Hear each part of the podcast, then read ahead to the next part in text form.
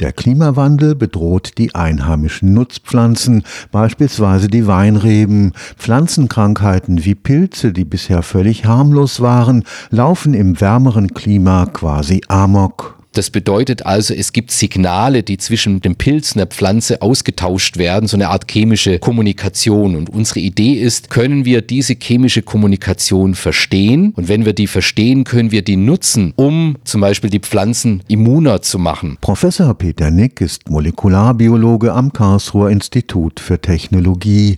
In seinem Institut wird die Kommunikation erforscht, die zwischen Pflanze und schädlichem Pilz abläuft. Das ist die Idee Idee von diesem neuen Projekt, das heißt Dialog Protect, also im Prinzip Pflanzenschutz durch Dialog, kommunizieren statt vergiften, um es mal auf den Punkt zu bringen. Und was wir hier machen, ist, dass wir Pflanzenzellen und tierische Zellen auf einem mikrofluidischen Chip miteinander reden lassen und diesem Dialog zuschauen und dann eben gucken, welche Signale sind es und versuchen diese Signale zu identifizieren und dann natürlich auch nutzbar zu machen. Die Wissenschaftler beobachten die chemische Kommunikation zwischen Pflanze und Schädling auf einem wenige Quadratzentimeter großen Mikrochip.